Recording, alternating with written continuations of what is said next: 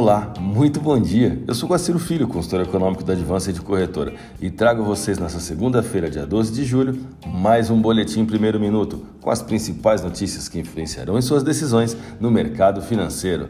Bolsas mundiais. A bolsa de Xangai encerrou o dia com alta de 0,67%, enquanto a bolsa japonesa Nikkei forte alta, 2,25%. Mercado futuro norte-americano, Dow Jones Futuro, queda de 0,55%, S&P 500, queda de 0,32%, Nasdaq, alta de 0,21%, Europa, DAX, queda de 0,06%.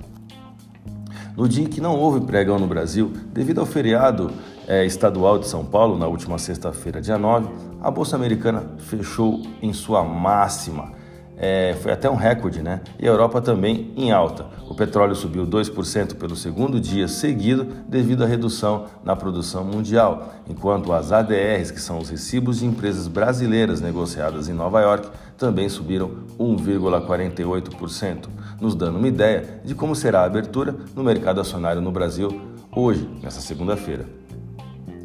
Refletindo a última sessão, na quinta-feira, dia 8, o dólar fechou a semana anterior em compra forte, devido à intensidade e amplitude do movimento da última semana.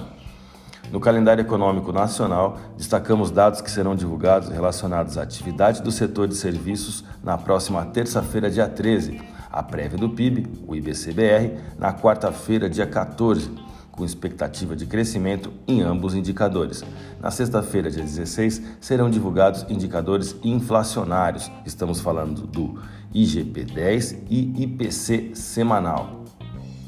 Na agenda internacional, terça-feira é dia de IPC nos Estados Unidos e quarta-feira, dia 14, índice de inflação ao produtor, ambos fazendo referência ao mês de junho.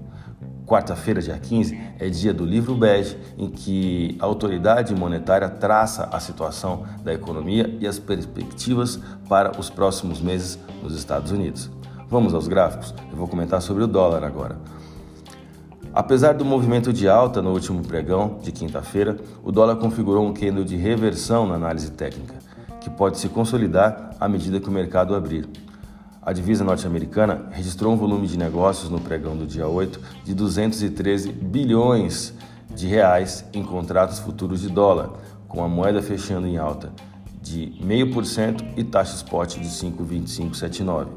Falando do euro, a moeda da zona do euro ela vem com oito altas seguidas, porém nas últimas três sessões o movimento vem perdendo um pouco de volume financeiro. A moeda europeia encerrou a última sessão com alta de 0,25% e taxa spot de 6,2457. A minha dica você já sabe. Siga nossos boletins para ficar sempre conectado às principais notícias.